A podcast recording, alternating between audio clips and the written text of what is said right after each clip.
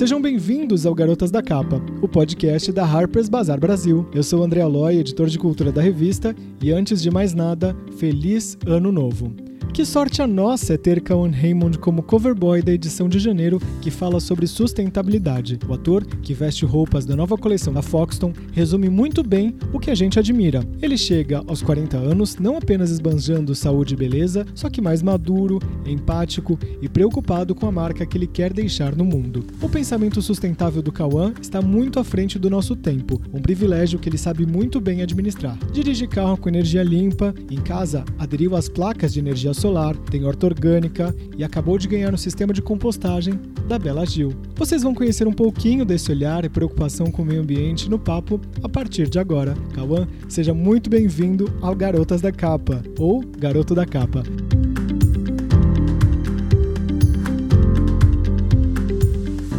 Muito bonitas as fotos, né?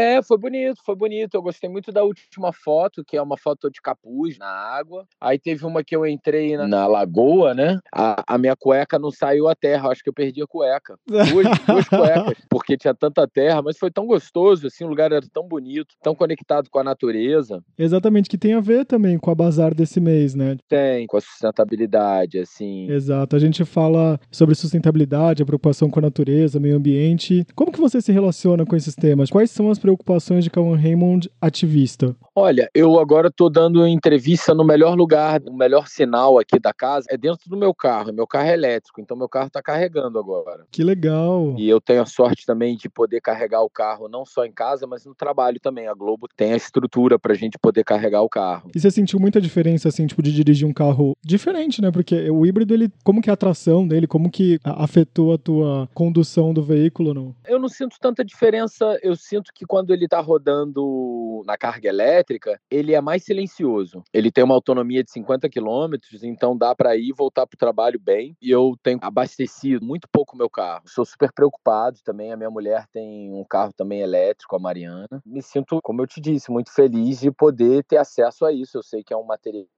que é super exclusivo, mas eu espero que no futuro não seja tão exclusivo assim. E eu queria entender também um pouquinho, você é vegetariano hoje em dia? Não, eu como pouca carne vermelha, mas eu como porque eu faço muito esporte e eu me dou bem com carne vermelha, mas eu reduzi muito o consumo, assim, eu devo comer duas vezes por semana, assim, não é duas vezes, dois dias, tipo, no, no almoço, no jantar, não, eu como no almoço só, raramente eu como carne vermelha à noite, assim, é muito incomum. No nosso shooting, por exemplo, exemplo, a gente comer um churrasco. E eu tiro dois dias da semana para ficar vegetariano, eu como ovo. E além dessa dieta, o que que tem ali? Tipo, o que que você precisa comer para se sentir bem? Porque você, como você mesmo falou, tem esse lance do esporte, você treina, tipo, todos os dias, não tem dia ruim para ti, né? É, eu não deveria, né? Porque eu, eu gostaria, eu gostaria de, às vezes, querer descansar, assim, mas eu sinto essa necessidade de, até para organizar minha cabeça, sabe? O meu ímpeto. É como se eu procurasse essa descarga para, de certa forma, relaxar mais, assim que é uma coisa que eu não encontro em outros lugares que não seja no esporte. E hoje o que, que você faz? Você pratica quais atividades? Agora acabou de chegar, eu tô montando uma academia em casa por conta da pandemia, assim. Então cada dia chega um aparelho novo, porque eu no meio da pandemia percebi que eu gostava muito, que para mim é uma coisa importante. Eu me sinto desconfortável de ir em lugares públicos por conta do volume de trabalho que eu tenho. Eu tô gravando a novela, eu sou um dos protagonistas da próxima novela das nove, que já estreia no primeiro semestre semestre, eu venho do trabalho para casa e eu senti falta, então decidi fazer esse investimento na qualidade de vida. Comprei um remo, comprei uma airbike, comprei agora um box para poder fazer barra, supino e agachamento, comprei uns kettlebells. Cada dia chega um elemento, tem vários elásticos. É uma coisa que eu curto, entendeu? E você acha que você é viciado ou não? Você tipo, tá ali no limite, tá acho, tudo certo? Acho, acho. Não, não, acho, acho. Sou dependente da malhação.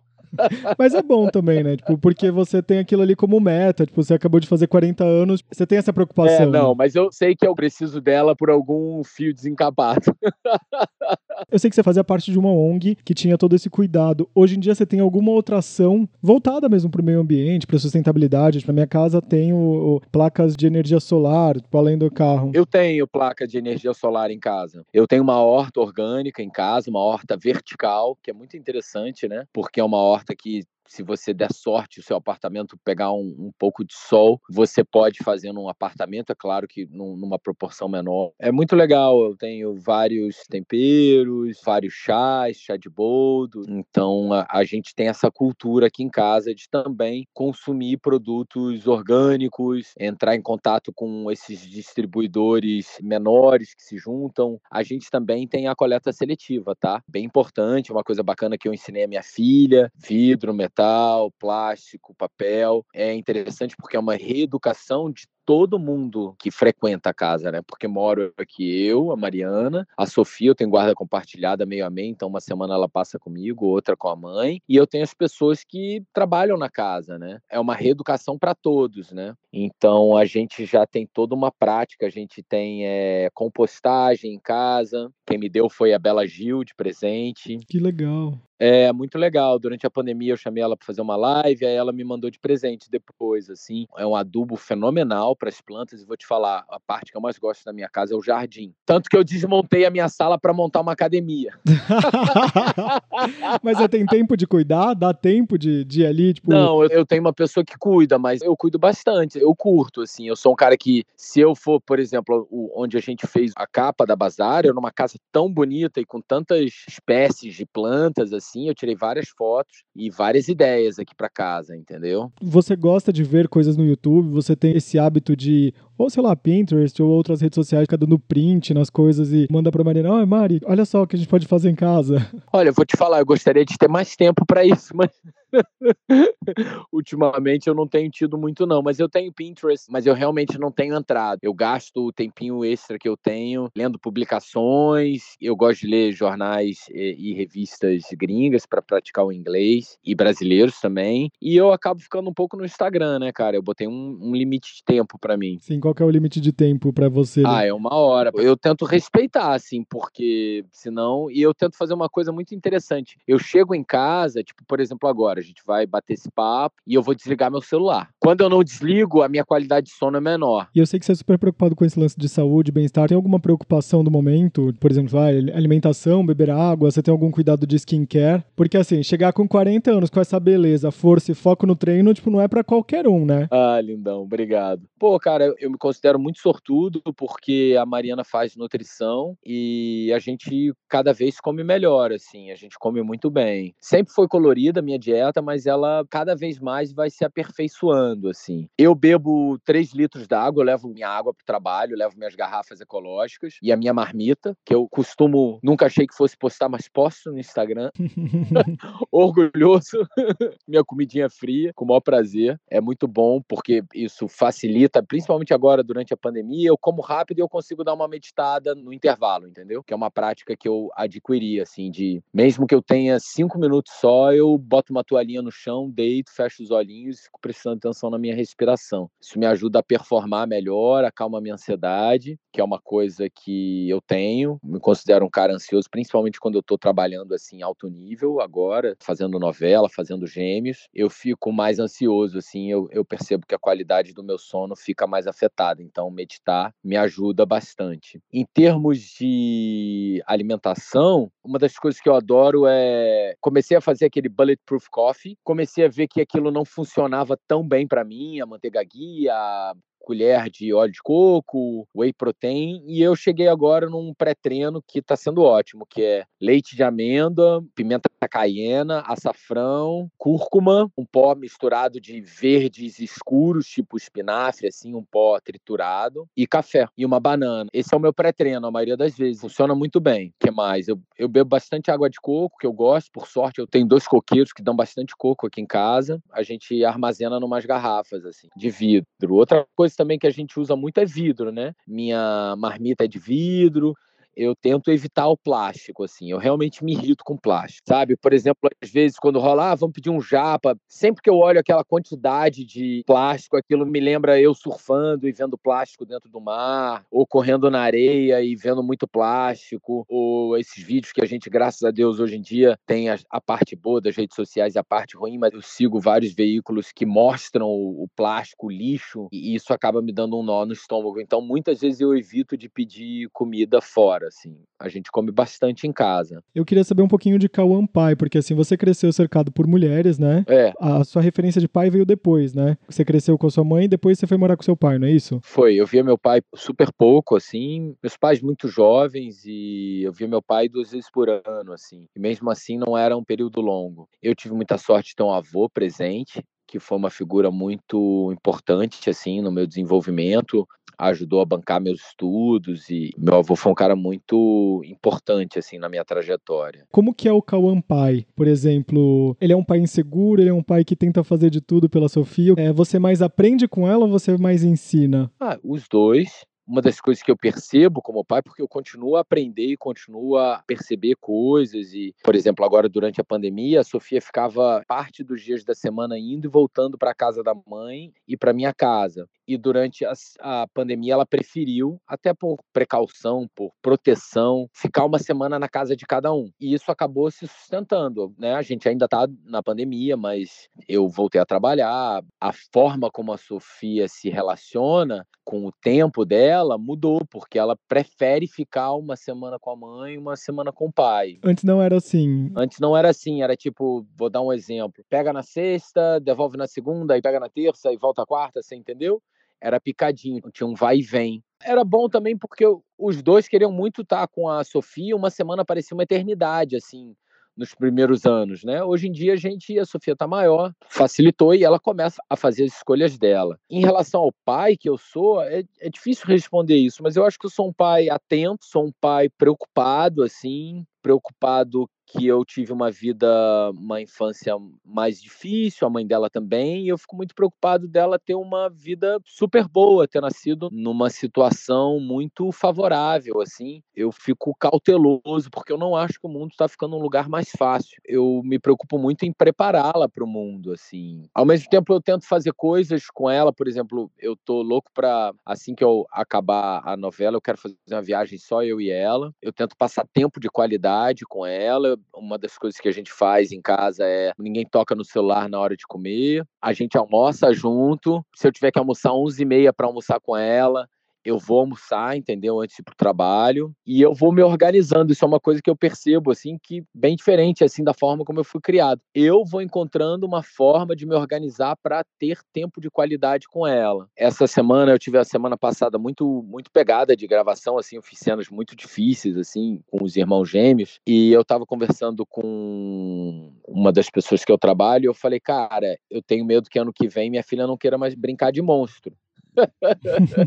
a maioria das amigas dela, priminha dela, ela já tem 10, 11 anos, então ela já convive com meninas com uma idade maior. Então, e ela é geminiana, eu acho que o simples fato dela ficar numa casa, em outra casa, ser muito amada, mas são casas diferentes, né, formas diferentes de levar a vida, ela já ganhou uma maturidade diferenciada, assim, que eu me identifico quando eu era menino, entendeu? Com quantos anos você foi morar fora do Brasil? Eu morei fora do Brasil com 18 anos pelo que eu imagino ali, pela sua criação e tudo mais, você era uma pessoa mais é, madura, digamos assim, pra tua idade. Era, eu sempre fui um cara muito responsável. Quando a Sofia nasceu, assim, eu via muita gente falando, ah, agora você vai ficar responsável. Não, eu amadureci e continuo a amadurecer muito. Mas eu percebia que certas chaves de maturidade eu já tinha, até pela trajetória que eu, que eu construí e que eu precisei construir, eu já tinha, assim. Tanto que eu acabei criando hábitos mais saudáveis, assim. Não é uma crítica a ninguém, assim, mas eu sempre fui um cara mais careta, poderíamos dizer. Uhum. E você não bebe também, né? Você não... É, eu bebo, eu bebo, mas é pouco, assim. Eu bebo, eu bebo com sabedoria, poderíamos dizer. Qual que é a bebida que tem no seu bar sempre, ou o drink que você faz? Ah, um saque, eu gosto de beber. Eu, sabe esse protocolo que eu, eu não, você talvez não saiba, eu faço um protocolo pelo menos uma vez por semana, a cada duas semanas, eu faço uma mistura de banheira de gelo com sauna. Três minutos de gelo, três a cinco minutos de gelo para dez minutos de sauna. Três ciclos. E aí eu gosto quando acaba de tomar um saquezinho. Entendi, para dar aquela, aquele calorzinho, aquele quentinho no coração. É, né?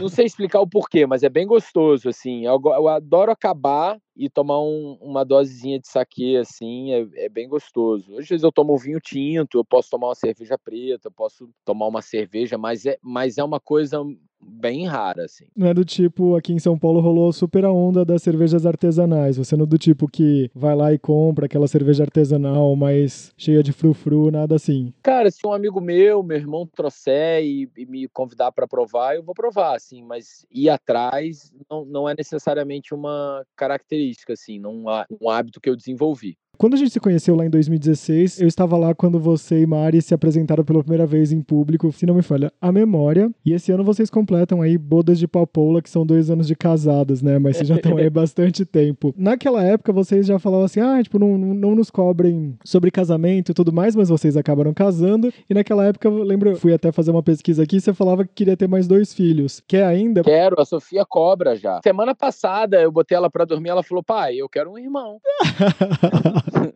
a pandemia vocês treinaram muito ou foi uma, era uma, foi uma coisa planejada ou não é uma coisa que está por agora, assim? Mari quer, mas não tem, não tem pressa? Não, a gente, graças a Deus, não tem pressa. Na pandemia, eu acho que tiveram muitos ciclos, né? Tiveram ciclos de. Eu já estava fazendo a novela, então estava trabalhando muito. Teve um momento de ufa, descansar. Daqui a pouco, opa, olha o que está acontecendo no mundo. Opa, não consigo sair de casa. Opa, caramba, essa casa dá um trabalho danado.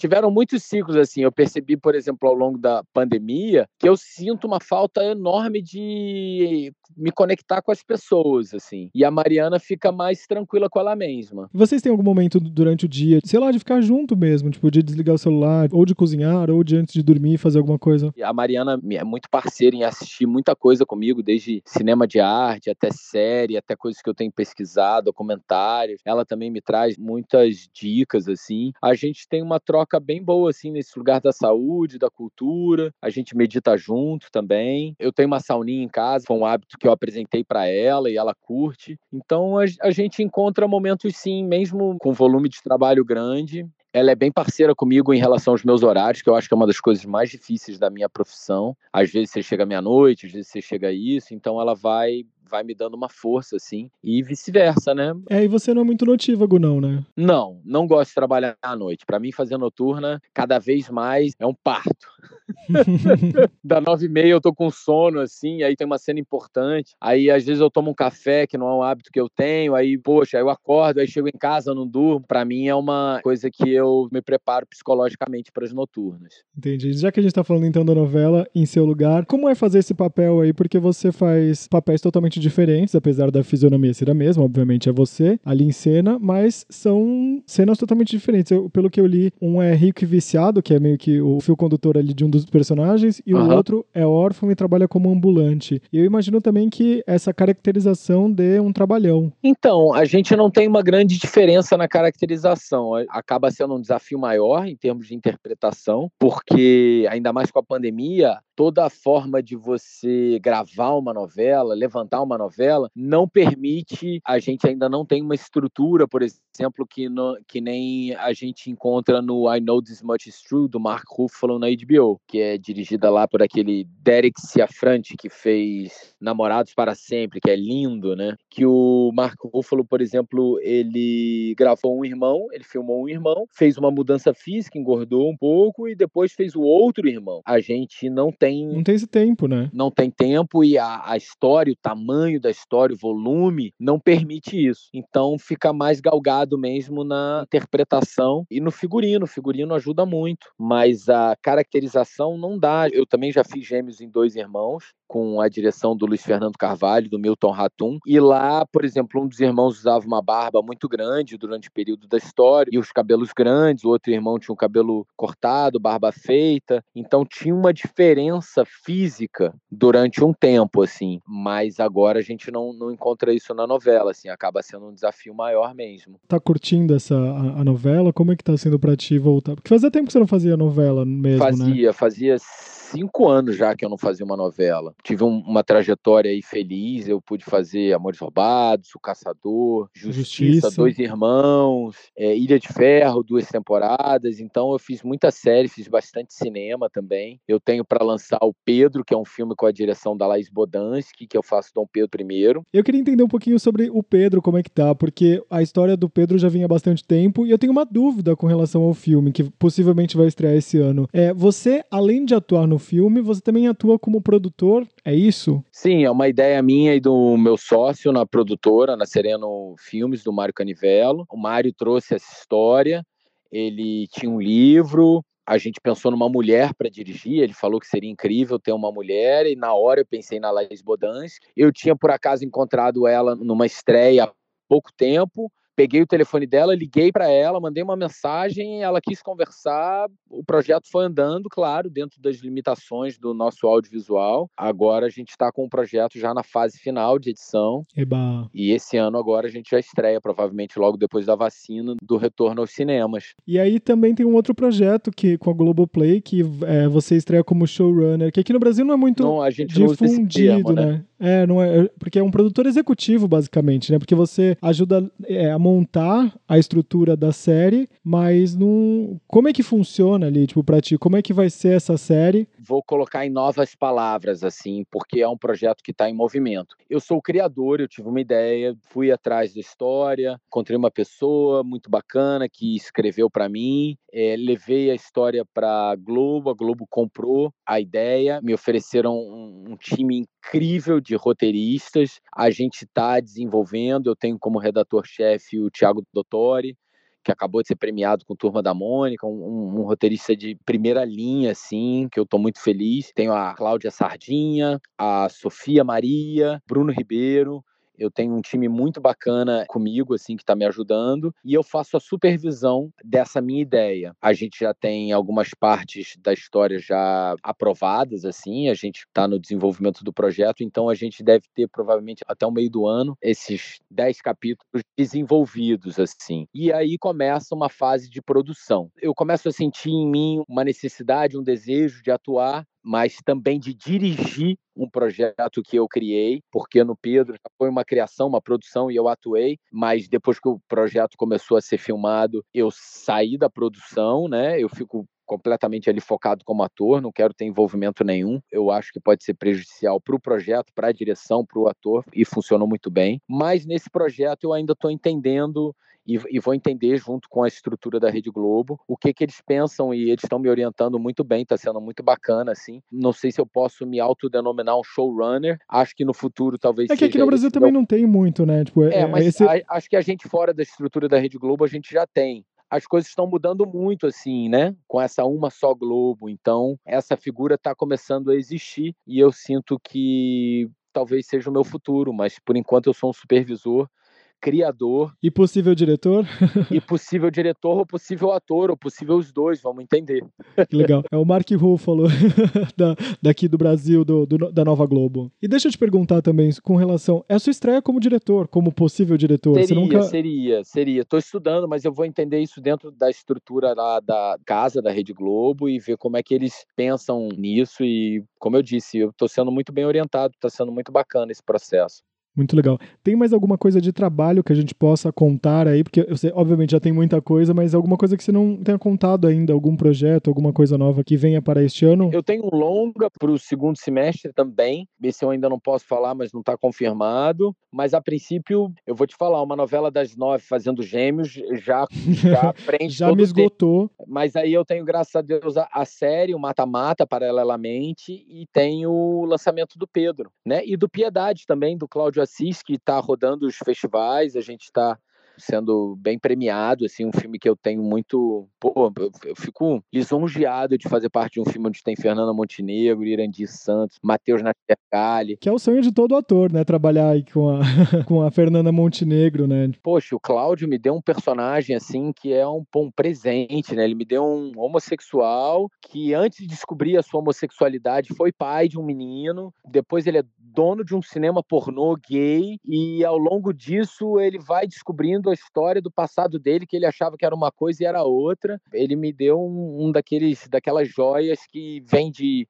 tempos em tempos para um ator, assim. Então, a gente ainda vai lançar o Piedade nos cinemas. A gente falou no passado sobre uma possível carreira internacional, mas você disse que só se interessaria se fosse um convite muito bacana. E eu lembro que ao longo desse tempo aí tiveram alguns convites. O que que te brecou para não tentar a carreira fora ou fazer alguma coisa lá fora? A Sofia, minha filha, a paternidade. Ficou muito claro para mim isso, assim. Como eu te disse, eu vim de uma família, de uma situação, uma infância que eu sentia que eu tinha, não, que eu tenho uma missão, assim, para comigo mesmo, para com a minha filha, entendeu? Para com os filhos que eu quero ter. Eu senti muito falta disso quando eu era criança, assim. Então, as minhas escolhas atualmente se baseiam muito em poder oferecer uma coisa que eu não tive, assim. E eu tenho uma carreira muito sólida, eu sou muito Sim. grato, assim. Há anos venho podendo, sou muito sortudo, posso escolher os projetos no qual eu participo. Também me considero muito sortudo, me, me estabilizei financeiramente de uma forma que me permite fazer essas escolhas artísticas. Sou convidado por, por, grandes talentos do Brasil. Cada vez eu me vejo tendo a possibilidade de trabalhar com um novo grande diretor, com autor, autora, diretora. Então, eu mesmo consigo produzir as minhas coisas, mesmo com todas as dificuldades que a gente tem aqui no Brasil, né, no audiovisual. Estou podendo criar agora um projeto, fui, criei, fiz um investimento do meu próprio bolso, um investimento inicial. De certa forma, eu nunca tive um momento muito parado, assim, a ponto de falar, cara, vou dar uma estagnada na minha vida. As coisas sempre. Sempre aconteceram, né? É, essa ansiedade também que eu, que eu relatei para você, que eu busco acalmar com a meditação, isso, aquilo. Eu sempre tentei usar isso também para ser uma forma de produção, de construir algo com uma coisa que, de certa forma, me incomoda, entendeu? Você tem sonho de trabalhar com quem? Porque todo jovem ator sonha em trabalhar com Fernanda Montenegro, você já teve essa possibilidade? É, mais de uma vez, três vezes. É Exato. Muito, muita sorte. Lá fora, quem que é ah, o seu grande sonho?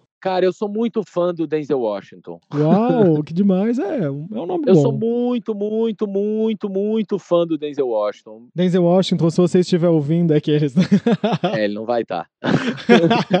a gente eu traduz e manda para ele. Fenomenal, assim, acho fenomenal a resiliência dele, a dedicação dele, a história que ele construiu. Eu vi agora que a, a nossa querida, maravilhosa Sônia Braga foi eleita a 24 atriz mais importante do século XXI pelo New York Times. E o primeiro lugar é do Denzel, poxa, que fez Malcolm X, O Voo, Dias de Glória. Então, ele é meu ator preferido. Que demais. No que, que a pandemia te mudou enquanto ser humano? Tipo, você aprendeu alguma coisa? A gente acompanhou seus treinos, suas lives, trouxe pessoas importantes para falar de temas relevantes. E aí eu queria entender de você que a gente passou um ano tão caótico, né? Mas no que, que a pandemia te fez melhor? Olha, eu me tornei mais resiliente eu encontrei em mim uma paciência que me faltava. Eu valorizo muito mais o trabalho das pessoas que me ajudam, que eu considero a minha equipe, né? As pessoas que me ajudam com a minha casa, que me ajudam com as minhas coisas, mas não só o, o serviço que elas prestam, assim, mas afetivamente também, sabe? O valor do ser humano, né? É, de me preocupar com a saúde deles, de me preocupar com, com a estrutura, com os meios de transporte, de como eles levam a vida deles deles, assim. Não que eu fosse um cara despreocupado com isso, mas isso se aprofundou de uma forma que eu não sabia e trouxe eles, vai, vai soar super cafona, mas para as minhas orações.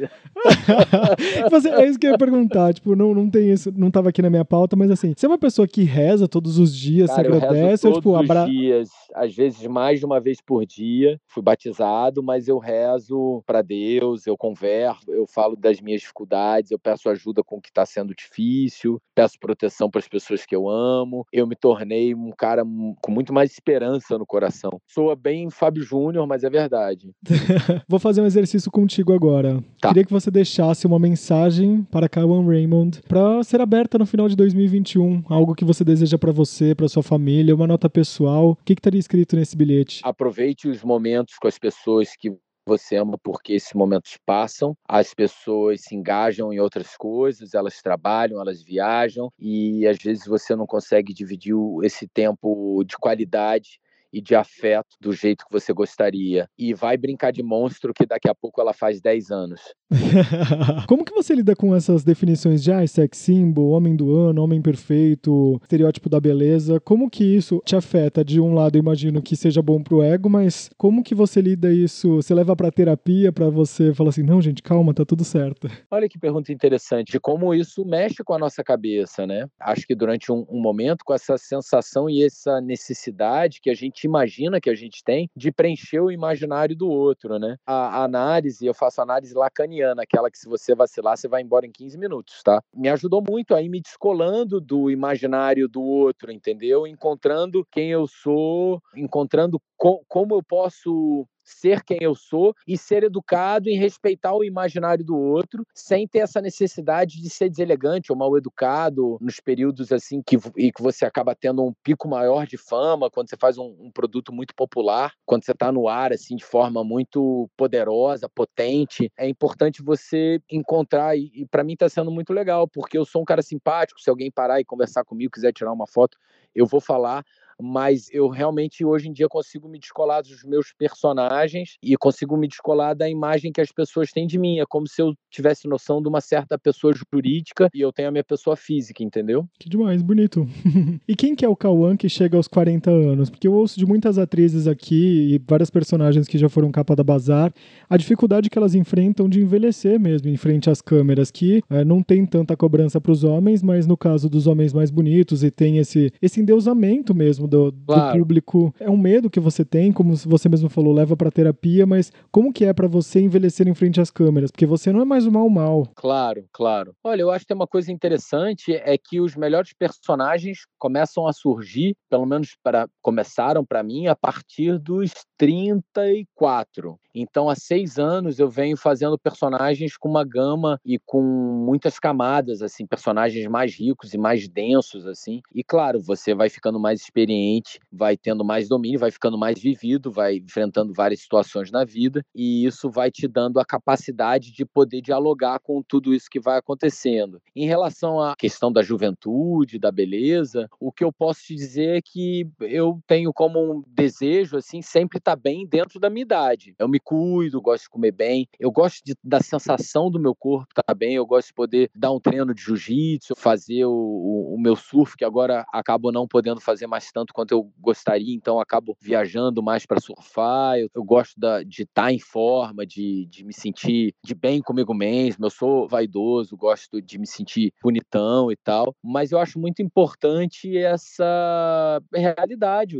Coisas vão mudando e, e outras coisas vão surgindo, como eu eu te falei, a paciência chegou, uma maturidade profissional chegou, uma estabilidade que eu não tinha com os meus 20 anos chegou, possibilidade de escolher personagens que eu não tinha também no, na primeira parte da minha carreira chegou, e eu me sinto muito bem fisicamente, me cuido bem, assim, bora beber água.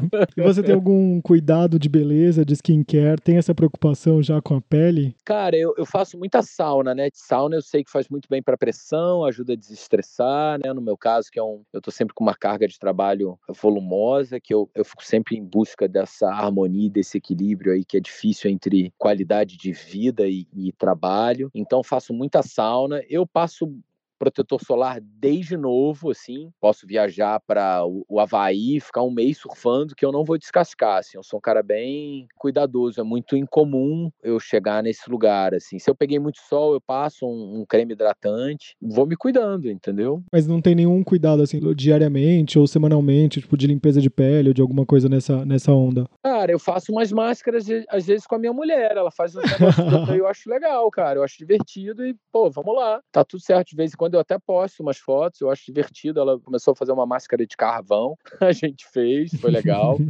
Outro dia a gente fez uma de argila também, argila asteca mexicana, e a gente fez, enrugou a cara toda, eu achei divertido. Vou te falar que a principal ferramenta que a gente tem para nossa saúde, para beleza, para o bem-estar, é dormir bem. Acho que esse é o maior desafio da nossa sociedade hoje em dia, inundada de tela azul, de mensagens, e a gente vai em busca dessa descarga no nosso cérebro de dopamina, a gente vai entrando num ciclo vicioso de precisar de like, de precisar responder o WhatsApp, e vou te falar, eu me incluo nisso.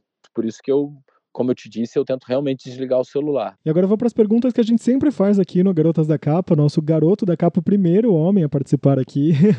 é, o que, que toca na sua playlist quando você tá em casa, seja para malhar ou apenas relaxando? Cara, eu adoro Kanye West. Eu sei que ele é muito doido na vida pessoal, eu sei que ele queria ser presidente dos Estados Unidos sem condição nenhuma, que ele é bipolar. Eu tenho uma certa empatia e compaixão, assim, porque vi uma entrevista dele agora no Joe Rogan, que é um podcast que eu adoro, e o próprio Joe Rogan, que é um entrevistador, um cara que tem uma personalidade forte, tem uma mão pesada, poderíamos dizer. Você via que ele tinha empatia no olhar por um cara que parecia que o cérebro do Kanye West parece que é como se abrissem 500 mil abas de um computador, sabe? É, a gente tem que tratar mesmo o Kanye West como uma pessoa com problemas de saúde mental mesmo, não dá pra... Com certeza, A gente fala de lunático e tudo mais, mas ele é uma pessoa com problemas mentais, né? Mas eu acho ele brilhante, às vezes artisticamente, no design. De... Exatamente, e não dá pra a, ah, tirar também ele, é, todo como, lance como musical. tem artistas que eu adoro e não concordo com a conduta, assim. Às vezes eu, eu acho engraçado, por exemplo, falam muito do Joaquin Phoenix, que é um cara que eu admiro muito, mas no próprio The Joker, ele virou as costas e abandonou alguns atores falando durante o processo, entendeu? Na minha cabeça, aquilo é um pouco. Não, não funciona, eu nunca faria isso, nunca deixaria, sei lá, um colega viraria as costas porque eu achei que eu não tô bem em cena e tô na pira, mas quem sou eu para julgar ele, entendeu? Ele é um ator brilhante, pô, eu acompanho a carreira dele, eu acho ele incrível, mas quando eu ouço uma coisa dessas, me bate errado assim, não bate redondo. Então, o Kanye West é um cara que eu admiro também com distância, com parcimônia, mas ele toca na minha playlist, assim, Real Friends, é, é uma música que eu adoro, assim, eu boto e aquilo vai aquecendo a minha cabeça, assim, não sei porquê. E qual que é a figurinha que você mais usa, ou emoji, ou o meme favorito do momento? eu adoro figurinha. Cara, eu tenho uma lista tão grande. eu tenho um certo orgulho de ter um, uma grande gama de possibilidades. O que você mandar, eu vou mandar uma coisa, porque eu acho que é uma, é uma forma de ficar bem humorado ao longo do dia, assim. eu tenho o do John Travolta, rebolando. Sabe qual é? Nesse eu não sei. Cara, ele é fantástico, é tipo assim, é muito sextou. Aí tem um outro que é do Clint Eastwood em Os Imperdoáveis. E aí no final tem uma garotinha assim olhando muito estranho. Cara, eu tenho vários, eu tenho Popeye. E você tem seu? Fizeram figurinhas suas? Tenho figurinhas também. Uma foto minha do, do Mário Testino que é molhadinho, Ai, que mandaram para mim.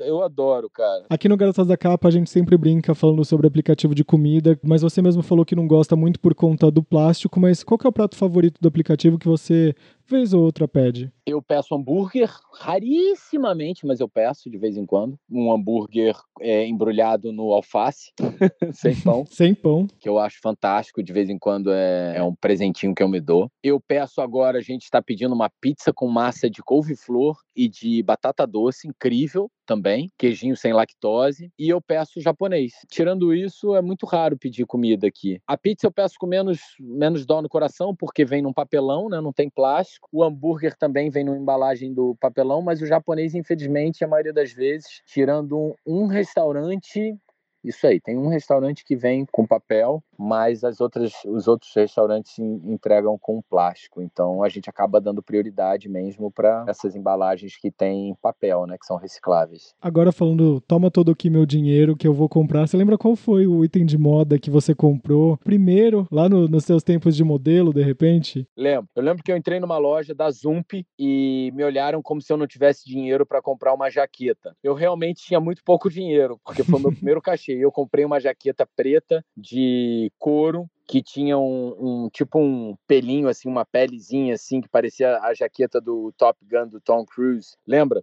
que era um sonho de pré-adolescente. E aí você conseguiu realizar esse momento? E aí eu comprei, gastei, na época eram 700 reais, isso tem 22 anos. E de grife internacional, qual foi a primeira que você foi lá e toma aqui meu dinheiro? Cara, eu posso falar que eu tenho muita sorte. Eu tive uma parceria tão longa com a Armani, eu tenho uma relação boa com várias marcas. Eu fiz a campanha da Givenchy com a Gisele, então eu trabalho para coach agora. Eu, eu sou muito bem assessorado, eu recebo joia e relógio da Vivara, então eu acabo não sendo muito consumista. Há muitos anos eu trabalho com marcas muito fortes que me dão produtos de boa qualidade. Eu não sou tão consumista, não. Eu, eu posso falar que o meu sonho de consumo era ter um carro carro, uma, que é o carro que eu tenho. Tem alguma coisa que eu não te perguntei que você gostaria de acrescentar?